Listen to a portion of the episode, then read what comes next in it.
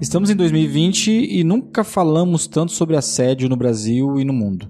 Nas relações amorosas, nos familiares e até entre amigos, é, você já deve ter passado ou conhece alguém que já viveu uma situação de assédio, é, seja moral ou sexual. Em tempos de Me Too, as fronteiras do assédio no trabalho também foram rompidas. Se você acompanha as notícias de Hollywood, provavelmente ouviu falar sobre os casos de assédio de diretores sendo investigados pelo movimento. Junto com ele, o Time's Up abriu a porta para falarmos quanto as relações de trabalho são importantes para a saúde da empresa. E para a saúde mental dos colaboradores também.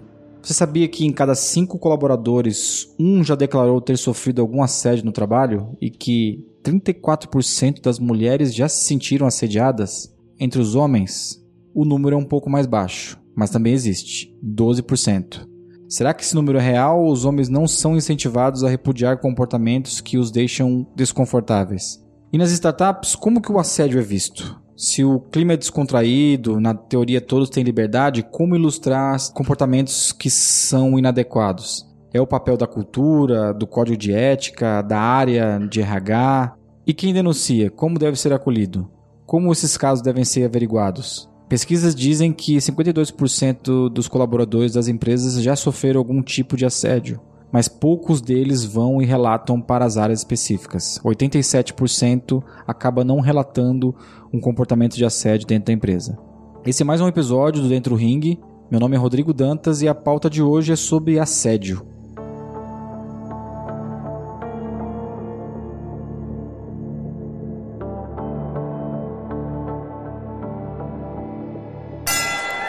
Esse é mais um episódio do Dentro do Ring.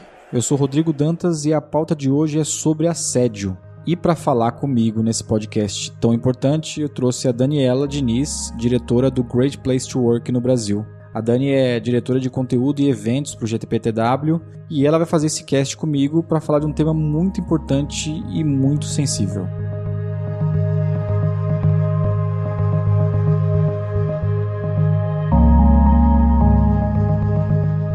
Daniela Diniz é diretora de conteúdo e eventos do Great Place to Work e ela vai fazer esse podcast com a gente para falar de um tema muito importante e muito sensível que é assédio. Dani, nós escolhemos um assunto muito sensível, mas ao mesmo tempo muito importante para falar. E as pessoas das empresas no geral não gostam e não costumam discutir isso abertamente nos ambientes, né? Você tem uma experiência em, RH, cobrindo alguns veículos importantes. Hoje está numa instituição que valoriza muito a cultura e pessoas. Como está esse assunto no dia a dia das empresas hoje em dia? Então, a gente vai falar sobre um tema super delicado. Ele sempre foi delicado, continua sendo, não é daqueles temas que deixam de ser tabu, né? Então, acho que falar sobre assédio, tanto moral quanto sexual, é ainda super delicado nas empresas, seja ela empresa já mais madura, né, tendo uma maturidade maior de gestão, ou uma empresa ainda iniciante, né, uma startup, por exemplo. Como que a gente observa ali, né, dentro das melhores empresas para trabalhar, que é o nosso universo, e que são empresas que têm uma maturidade maior de gestão de pessoas? Acaba lidando com esses assuntos, não que deixe de ser delicado, mas lidando de uma forma também mais madura, conversando com seus gestores, educando, treinando, levando o tema em pauta em discussões do, do dia a dia. E aí dá pra gente separar também, né? O moral, eu acho que ainda ele tem se falado um pouco mais. E o sexual, ele é ainda muito mais tabu, né? Então ele se fala menos, então? Eu acho que menos. Eu acho que a gente teve um período, vamos colocar assim, uns, uns 10 anos atrás, a gente começou, até porque o tema começou a ficar recorrente, né? Muito nas empresas, começou a ser uma. É, ninguém falava, né? Se a gente falar 20 anos atrás, não se falava. Isso não se falava. Não se falava. É. Quando começou a se falar, aí começou a se falar muito né? O que é natural. Então, ninguém falava, a gente vivia, vivia numa sociedade de comando e controle, que era a base da gestão de pessoas. Então, manda quem pode, obedece quem tem juízo. Então, se você estava sofrendo ali um bullying, um assédio moral, você não sabia nem que você tinha seus direitos para correr atrás e falar, olha, eu posso falar. A partir do momento que isso vem à tona, que fala, poxa, pera lá, né? Tem aí um problema, isso não pode ser trabalhado dessa forma nas empresas, então isso ganha força. E ganha força até para um outro lado também, né? Porque daí, de repente, se começa, todo mundo vai lá chamar uma atenção, de repente, é assédio moral. Porque o assédio moral, ele é muito subjetivo, até por ser um comportamento, né? Então, assim, você precisa colher provas, você precisa ter evidências e tal. Então, se viveu uma onda do assédio moral quando se descobriu que você poderia ser vítima disso dentro da empresa, e muitas vezes, de fato, de verdade, e algumas vezes até um pouco exagerado, né? Então, se também se ganha um pouco de proveito disso, até se falava na época indústria do assédio moral, tinha advogado ali na esperando, ah, você foi demitido, vamos achar uma brecha aqui para dizer que você sofreu assédio moral. Teve até uma indústria disso e hoje acho que a gente vive um, um momento mais maduro do mercado. Então, acho que dos anos 2000, eu também concordo uhum. um pouco com você que foi uma foi amadurecendo, né? Eu entrei, sei lá, entrei no mercado financeiro em, no final dos anos 90, no meio dos anos 2000, mais ou menos, começou a se falar Exato. um pouco disso. Uhum. Eu lembro que o,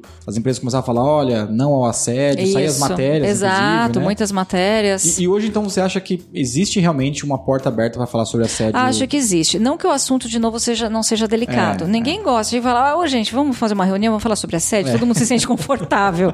não funciona assim, especialmente quando a gente vai para o assédio sexual ainda, que é mais complexo, né? E mais complexo no Brasil, que tem uma cultura diferente também quando a gente compara com os Estados Unidos. Mas eu acho que depois de tudo que a gente viveu, de entender o que é o assédio moral, saber que você tem lá seus direitos, saber que você pode sofrer consequências, tanto quanto vítima, quanto empregado, quanto gestor e tal, do assédio, eu acho que a gente hoje tem uma abertura maior para falar assim. Principalmente quando você está numa empresa que de fato valoriza pessoas, né? Que tem uma, uma gestão de pessoas mais madura. A gente está aqui na Vind num momento é importante também, a gente cresceu bastante, a gente vem conversando um pouco sobre problemas críticos de uma forma mais aberta, né? A gente tem até um negócio que, que é legal falar sobre aquele livro do Reid Hoffman, Blitzscaling, que fala da. Você começa como uma tribo, então você se junta com uma, uma galera, uma pessoa, pessoa que acredita no seu propósito, você tem que levantar o negócio. Aí você vai crescendo, você vira uma família, aí da família já começa a ter alguns problemas né, estruturais. Quando você começa a ter uma centena ou duas centenas de pessoas, a gente tem um, um, uma cultura bem forte aqui, a gente está no momento de escrever algumas, alguns ritos mesmo, código de ética, o que, que é assédio, o que não é, né? E você acha que as empresas de tecnologia, startups que estão começando, elas têm que nascer com essa, essa coisa escrita, o que é assédio, o que não é? Ou ela tem que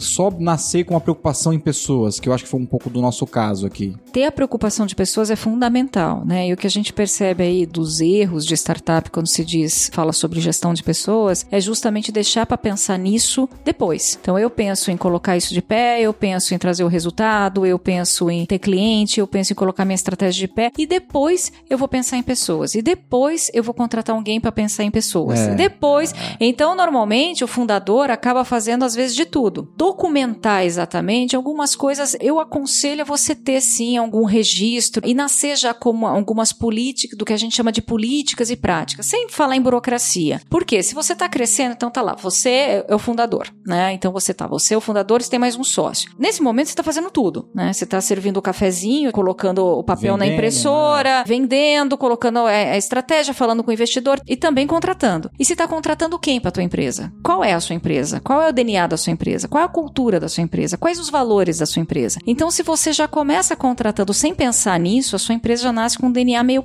né? Pô, é a cara do dono, tá? Mas que quem é? O que, que você vislumbra para essa empresa? Então, o que a gente vê das startups é que esse pensamento elas deixam para depois. E se começa desde o início, né? Eu sou pequeno, tal, não sei o quê, mas eu tô começando a contratar pessoas, contrato 3, contrato 5, contrato 10, de repente eu tenho 30, 40 pessoas aqui dentro. Será que essas pessoas têm os valores que nós fundadores pensamos lá atrás? Mais, é essencial pensar, fazer esse exercício e de repente colocar, faz um, um, um workshop de dois, mas faz, coloca na parede, faz um manifesto, Escreve, né? né? Escreve, Escreve porque é. que tipo de gente a gente quer aqui dentro? É. A gente quer gente apaixonada pelo negócio, a gente quer gente hands-on, que coloque a mão na massa, porque isso orienta na contratação, porque certamente vai crescer, vai contratar pessoas e aí se já começa direito, começa na trilha direito. Muito importante também dizer que ninguém é infalível, então vão vir pessoas no meio do caminho caminho fora da cultura que você vai ter que ter alguns procedimentos para tirar essa pessoa porque não faz parte daquele ambiente. E, e, tal, e até se você tem isso bem sedimentado, né? Você tem até argumentos depois para desligar essa pessoa, exato, né? Exato, Poxa, exato. olha, realmente não, não deu, não deu o tal do fit cultural, não temos. Agora, você vai falar de fit cultural para uma startup? Às vezes, é, o que, que é fit é. cultural, né? Agora, sim, vamos lá, vamos uma pergunta todo fundador, todo gestor hoje de uma empresa de tecnologia, startup que está ouvindo. Aconteceu o assédio? Foi denunciado, o que, que o gestor tem que fazer? Como é que a empresa tem que se comportar diante de uma situação dessas? assim? Quando a empresa é denunciada, sim, você diz? É, porque. chegou. Quando, eu Aham. acho que tem dois problemas, né? Primeiro, a empresa não tem um canal, Uhum, né? Não tem um uhum. canal, seja anônimo ou público, até uma discussão de qual o melhor canal. Sim, Mas assim, a empresa se deparou com assédio. Um funcionário veio falar com o fundador, tem, Ah. sei lá, tem 30 pessoas nessa empresa, e os fundadores receberam essa, Tá, essa denúncia. tá, uma empresa Recebi um pequena, assédio, uma é. startup. A melhor forma é ser pautado na transparência, sabe, Rodrigo? Assim, a gente ac- acredita que você chamar de fato para entender o que está acontecendo. Então chama o gestor, né? Porque assim, o assédio também é bom falar. A gente tem uma pessoa no, no Great Place, a Lina Nakata, ela é nossa cientista de dados, ela tem alguns artigos sobre assédio moral muito interessantes. E até ali diz que o assédio moral, algumas pessoas acham que é de chefe para subordinado só. Não necessariamente, né? Então, o assédio moral, ele pode acontecer verticalmente e horizontalmente também. Então, você pode estar sofrendo assédio moral de um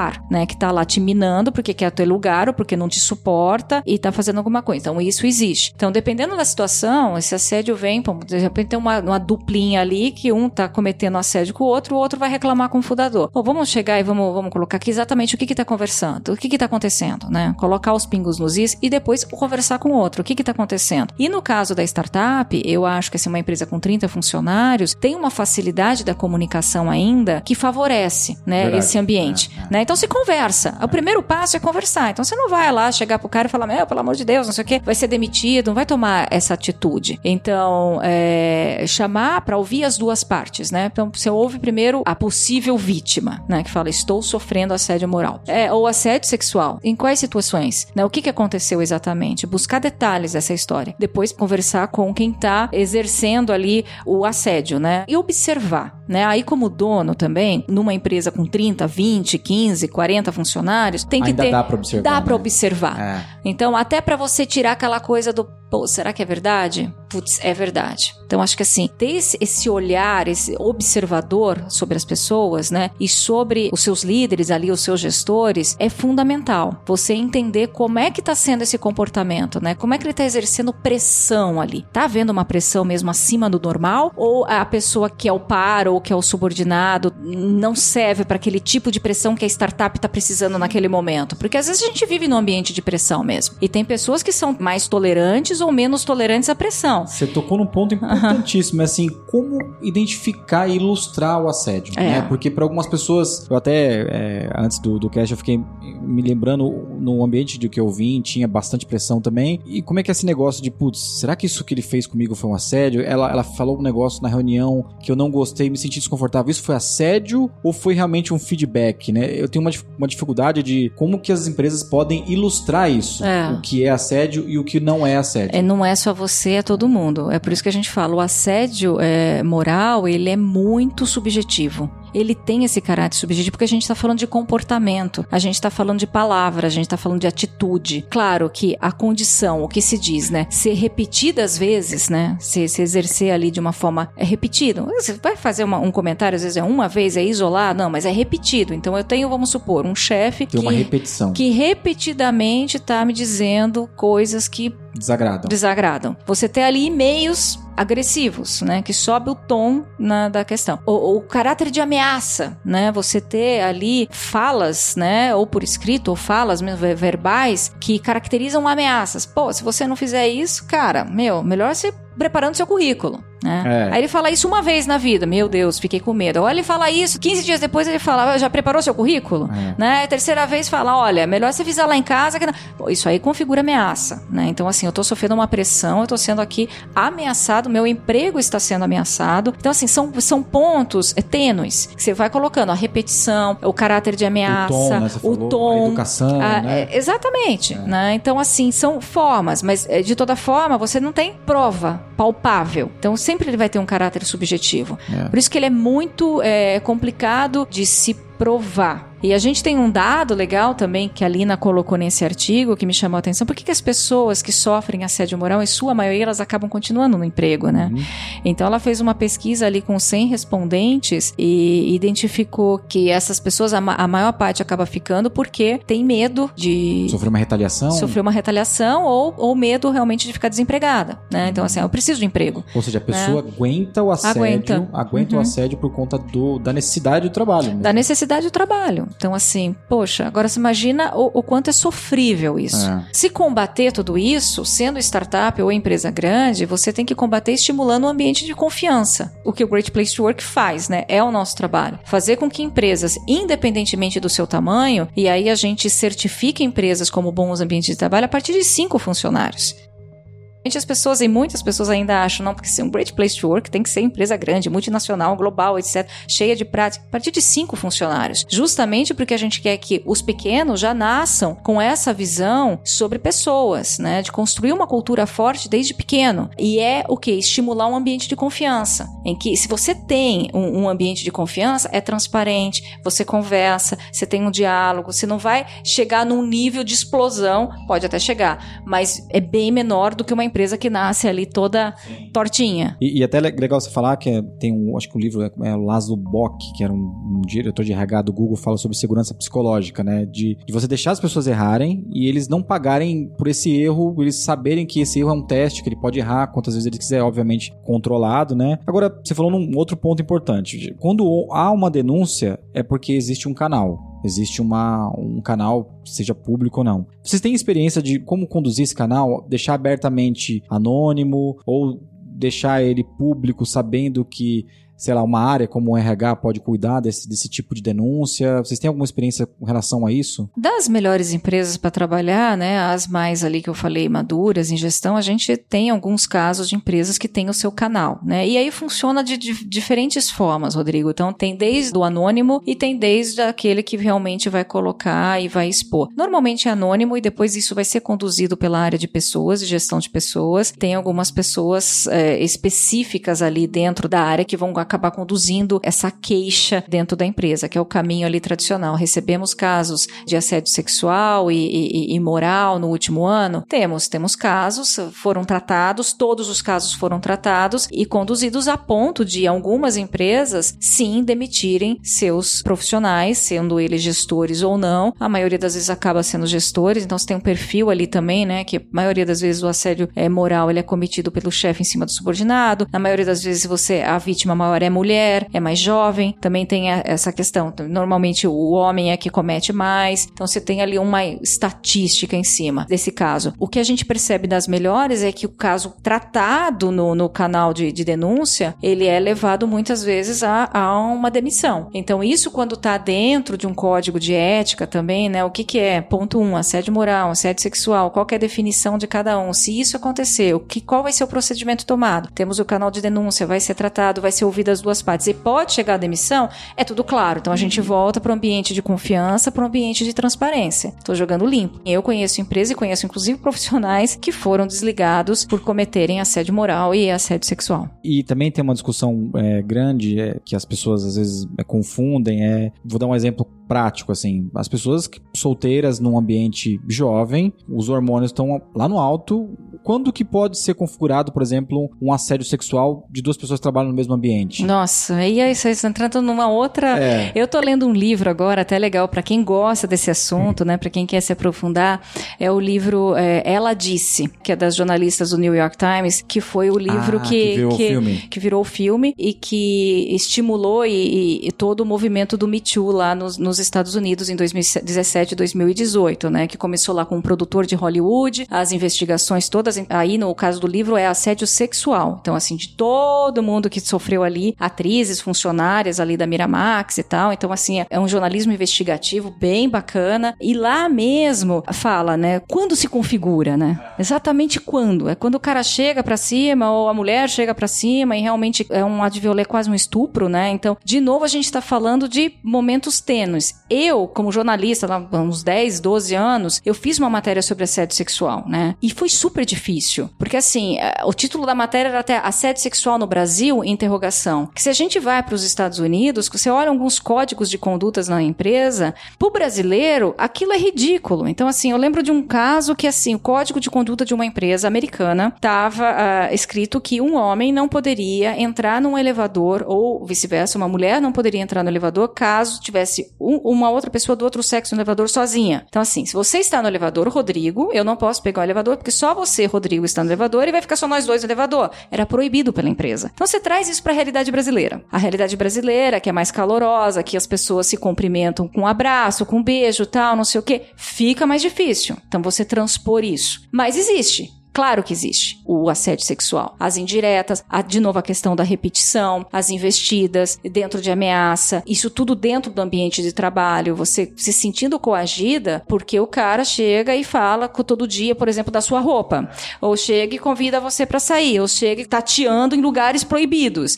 Então se vai ao acúmulo de novo, mas de novo a gente está num território subjetivo. E quando vai para uma cultura como a nossa, ele se torna ainda mais complicado, porque a cultura americana é bem mais rígida, com conduta americana em relação à postura do homem e mulher no ambiente de trabalho, ninguém se cumprimenta com dois beijinhos, né? Então eu lembro da dificuldade quando veio esse boom também da, da questão do assédio sexual no Brasil e algumas empresas globais queriam simplesmente colocar a mesma cartilha, o código de ética, nas subsidiárias brasileiras. E aí os diretores de RH nas subsidiárias brasileiras enlouqueciam, falavam, agora eu vou ter que. Então, assim, é a questão do bom senso. Só que bom senso, comportamento, subjetividade, de novo a gente está entrando numa esfera bem é complexa. Eu fico pensando assim, as pessoas acabam conhecendo outras pessoas legais e acabam se apaixonando, né? Eu acho que se não houver um canal de denúncia, se não houver uma segurança psicológica para os colaboradores, uma pessoa é, interessada em outra, com boas intenções, pessoa do outro lado que recebe essa boa intenção pode achar que ela foi assediada então ela tem que ter um canal para que isso seja apurado, né? E no caso, o chefe começa a se relacionar com o colaborador, ou a chefe, qual que é o conselho, né? Fora, vamos trocar a área, porque não faz sentido você ser subordinado mais pra pessoa que está namorando, né? Vocês têm algum conselho nesse caso? Vai depender da cultura da empresa, Rodrigo. Então, assim, a gente já teve vários casos. Eu já vivi isso na, na, na redação. A gente teve um caso de uma pessoa que começou a se relacionar, na época era uma editora com um repórter. Ela era chefe dele. Então, claro que tem é, pessoas que falam, poxa, não pode, outras que falam, deixa, o amor é livre, deixa ser feliz. Então, qual que é a conduta da empresa? Se é uma cultura mais de informalidade, é que, poxa, qual é o problema? Nenhum problema. Agora, tem empresas que falam, nenhum problema desde que não haja cargo de subordinação. Então, pode trabalhar até na mesma área, mas não como subordinado. Ah, nesta empresa não tem problema desde que não trabalhe na mesma área. Nossa, nessa empresa tem problema, então vai procurar outro emprego. Então, você tem diferentes níveis. E os níveis, então, assim, o conselho é de novo volta para sua cultura. Quais são seus valores? Por isso que a gente fala sempre disso. Quanto que é importante você definir esses valores lá atrás? Ah, eu sou uma startup que está nascendo, não sei o quê. E se de repente acontecer aqui dentro, qual que vai ser a minha postura? Tudo bem, mas eu não quero que tenha um, um cargo de, de poder ali, de influência. Então, deixa isso claro desde já, né? É legal você falar isso sobre valores. A gente escreveu nosso código de cultura de uma forma bem estruturada aqui e tem alguns valores que a gente não abre mão. Acho que escrever e deixar claro para todo mundo é um bom primeiro passo para quando acontecer um negócio desse. Porque todo mundo tá sabendo o que tá acontecendo, né? Com relação ao assédio sexual e assédio moral, eu tenho uma percepção que o assédio moral ele é um pouco mais velado. Porque, ah, putz, é subjetivo demais tal. No caso do assédio sexual, não. Porque tem, às vezes, contato físico, brincadeiras de mau gosto e tal. Realmente o assédio sexual, ele vai mais é, a público na empresa do que o moral? Ou, ou, vocês têm alguma pesquisa que fala, não, tem mais casos indo agora de assédio moral porque o ambiente está mais livre mesmo? Não, a gente não tem nenhuma pesquisa que fale, nossa, a gente tem mais casos. Aí teria que até levantar nas, nos fóruns da vida e ver se a gente tem mais casos de assédio sexual ou a casos de assédio moral no Brasil. Eu tenho uma percepção de que a gente tenha mais casos de assédio moral no Brasil, mas é percepção também. Até porque a gente lá atrás falou, né? Ninguém sabia, descobriu-se que tem, tem muito caso sim, tem, tem que, tem que ser indenizado sim, mas muitos casos também de pessoas que se aproveitavam da situação da demissão para colocar ali também como pedido de indenização uma cláusula assédio moral. Então a gente viveu um, um, um, uma avalanche de processos de assédio moral em determinado período. E o, o sexual, de novo, você tem. É, os dois precisam de provas, né? O sexual precisa de provas que são mais complicadas, né? Então você tem lá que pegar, é, de repente fotografar, ter alguns e-mails, né? E-mails como prova de que você está sendo de fato assediado, de novo a repetição. É, ele acaba vindo à tona em empresas, de novo, muito mais madura que passa por esses processos e que fala desligamos o fulano e de novo a abertura, né? A transparência. Eu acho que nos casos até de assédio sexual, as empresas tendem, as muito maduras colocam isso e, e, e de forma muito transparente comunicam. Claro, olha, demitimos o fulano de tal por má conduta de acordo com o nosso código de conduta tal, não sei o que, não sei o que lá, ele cometeu tal crime, mas assim, não é um assunto é, fácil, né? Você não vai, você não vai falar. Eu sinto que às vezes é até mais claro é, você, numa empresa mais confortável, vamos dizer assim, numa empresa, você dizer que o fulano de tal foi demitido por questões de corrupção, que teve lá, desviou tanto do caixa, foi provado, do que você falar que o fulano de tal foi demitido por assédio sexual. Nossa, você falou um negócio agora que é, é, realmente é verdade, isso é pesado isso, né? É pesado. A gente tá mais acostumado com coisas de desvio de conduta com relação a crime financeiro, por exemplo, do que um assédio sexual, né?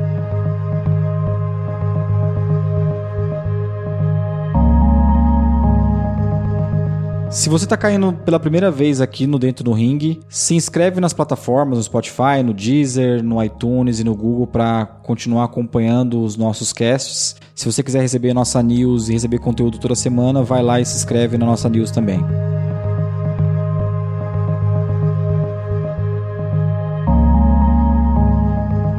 Uma das coisas também que, que eu, tive curiosidade antes de conversar com você era perguntar sobre um, possível assédio moral disfarçado de feedback. Porque aí só tem duas pessoas na sala, é, tem um ambiente ali que é, que é controlado muitas vezes pelo gestor. De novo, é colher prova, como lidar numa situação dessa? É, eu acredito assim, que se a pessoa já venha sofrendo assédio moral ali do gestor, vamos supor, ela tem um gestor que já está configurando ali assédio, né? Então, repetidamente, está deixando a pessoa em situações vexatórias, constrangedoras, é, sofrendo ameaças, tudo aquilo que a gente falou, né? De uma forma repetida. Então, poxa, hoje vai ser o dia da avaliação de desempenho, hoje eu vou receber um feedback. O que que eu, eu não sou advogada, né? Mas o que que eu orientaria, né? Você vai lá e grava a conversa, né? Então, assim, mas isso o que a gente ouve muito de especialistas falando. Isso se você também, você não vai gravar conversa de feedback, né? Você não vai gravar uma conversa de feedback com seu chefe num ambiente de confiança, num ambiente que você tem várias conversas de feedback, que tá tudo bem, que você tem a maturidade para receber um feedback de que você não tá exercendo é, um, um papel legal, de que você tá deixando a desejar no seu desempenho, que você tem regras claras ali, ok. Agora, se você já vem de um histórico de ameaças, se você já vem de um histórico de ser tratado de forma ruim em público, vem de um histórico de você ser chamado no final de semana ali, é, o cara ou a mulher falando e, e, e, te dando algumas indiretas por WhatsApp ou por e-mail, talvez seja o momento de você começar a colher provas, né? Que é o que um advogado vai pedir. Então, tal,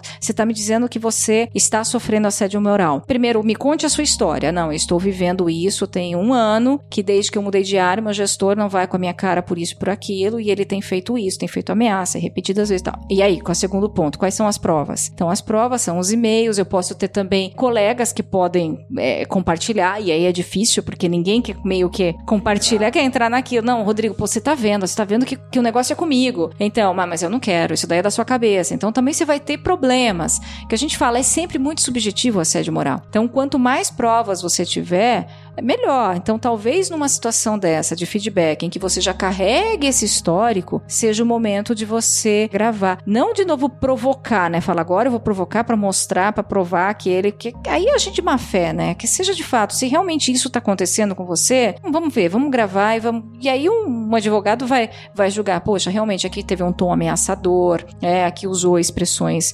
baixas, né? Que tá denigrindo a sua imagem, tá te colocando para baixo, tá te fazendo sofrer. Outras coisas, pessoas que sofrem assédio moral é por muito tempo, a gente tem casos ali de que a pessoa começa a desenvolver alguma, fica doente, né? Depressão, síndrome do pânico. É uma prova terrível, mas é, é uma prova também. Poxa, eu estou desenvolvendo uma síndrome do pânico no ambiente de trabalho. Não tenho pavor de meu chefe, porque eu sei que eu vou pisar lá, alguma coisa ruim vai me acontecer. É, a gente chega nesse círculo. Por isso que assim, tem que investir investir no bom ambiente, tem que observar os gestores, tem que desenvolver esses gestores falando sobre o ponto de vista de gestão de pessoas. Porque às vezes você quer também colocar na tua empresa pessoas muito brilhantes tecnicamente, muito boas de resultado, que vão colocar o teu negócio para cima, mas não tem o mínimo, a mínima noção de como lidar com gente, né? E assim, todos nós temos que lidar com gente. Então, assim, você desenvolver líderes, e aí existem treinamentos, o próprio Great Place to Work tem treinamentos sobre isso, isso, né? Desenvolver gestores. Como dar feedback. Como né? dar feedback, como você falar, como você promover, como você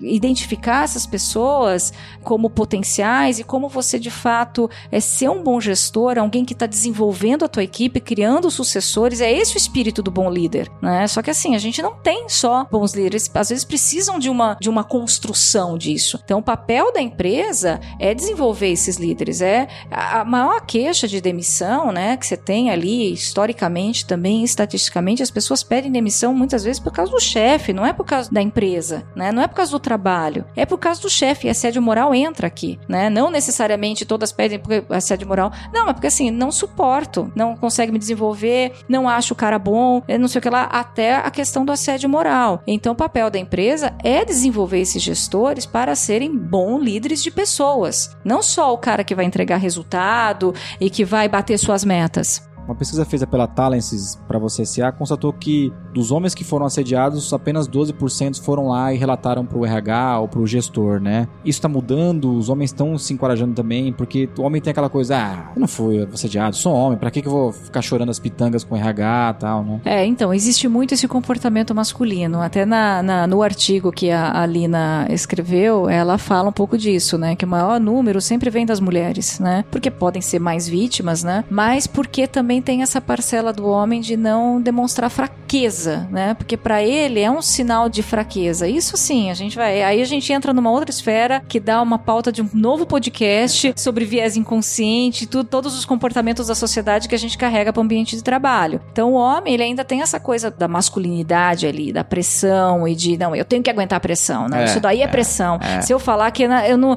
é, é pressão, não é assédio. É né? exato. Então a gente sente que, que isso não tem nenhum, acho que, pesquisa falando que seria até interessante, né? Se ter uma pesquisa assim, você não relata por quê, né? É. Qual o motivo, é. né? É. Possivelmente a primeira questão talvez não seria só por medo de perder o um emprego. Talvez seria, não, porque eu tenho medo de ser visto diante da empresa como uma pessoa, um profissional fraco, né? Um profissional que não aguenta pressão, um profissional que não sabe lidar com isso. Porque por mais que se leve para um canal de denúncia, se não der em nada, vamos dizer assim, você vai ficar taxado ali como um profissional é, mais fraco. Dos números que a gente vê entre homens e mulheres relacionados a assédio, você vê que sempre a mulher acaba levando isso mais adiante adiante num canal de conduta e tal, é, falando mais, expondo mais, compartilhando mais até com outras pessoas do que, do que o homem. Eu acho que realmente hoje as empresas estão conversando mais sobre isso. Eu tenho bons amigos fundadores também. A maioria deles conversa sobre isso nas startups. Isso está bem é, encaminhado nas áreas de pessoas e cultura. É, na sua opinião, qual é o melhor instrumento para combater o assédio? Tem o instrumento é, físico, né, que é o canal de denúncias mesmo, que é você ter essa ferramenta, um, um quase uma figura de um ombudsman ali que vai ouvir. Seja né? ele anônimo ou é, público. Ou, né? ou público, né? Você ter essa, essa questão física. Mas existe uma, uma outra forma forma que eu acho que é mais saudável e sustentável, que é você promover esse ambiente que a gente fala de confiança desde, desde sempre. Esse, esse ambiente de transparência. Desenvolver os líderes, entendeu? Desenvolver os profissionais sobre o que que é, porque às vezes a pessoa não sabe também, né? Assim, olha, levar esses temas para discussão. Aqui a gente é uma empresa assédio zero, porque a gente combate isso. Vocês sabem o que é assédio? Levar essas questões, desenvolver as pessoas nessa questão de, de lidar com pessoas, seja essas pessoas pares ou uma relação relação de subordinação. Eu acho que essa é o, a forma mais sustentável que tem, né? Você levar a discussão para trás, fomentar esse ambiente, porque, poxa, porque tem gente que não sabe nem que pode estar tá cometendo. Você tem isso também. A gente está falando aqui numa discussão assédio moral, assédio sexual. As pessoas sabem quais são as definições, sabe que pode estar tá sofrendo isso, ou sabe que pode estar tá cometendo isso. Né? Então a gente tem que levar sempre isso pensando que, poxa, deixa, deixa eu explicar exatamente o que, que é, deixa eu explicar por que, que não é legal, deixa eu explicar por que, que a minha empresa não aceita isso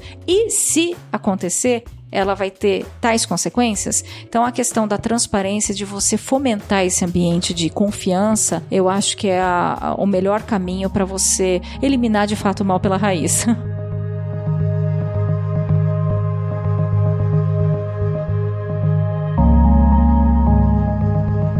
Se você quiser conhecer um pouquinho mais da Vind, do que a gente produz de conteúdo, seja nos artigos do blog ou nos podcasts, vai em vind.com.br ou vai no nosso blog, se inscreva na nossa newsletter. E se você por acaso se interessou em conhecer um pouquinho mais a Vind, mas de outro jeito, se quiser trabalhar com a gente, a gente tem vaga disponível no carreiras.vind.com.br e eu te vejo no próximo cast. Tchau. Este podcast foi editado pela Maremoto.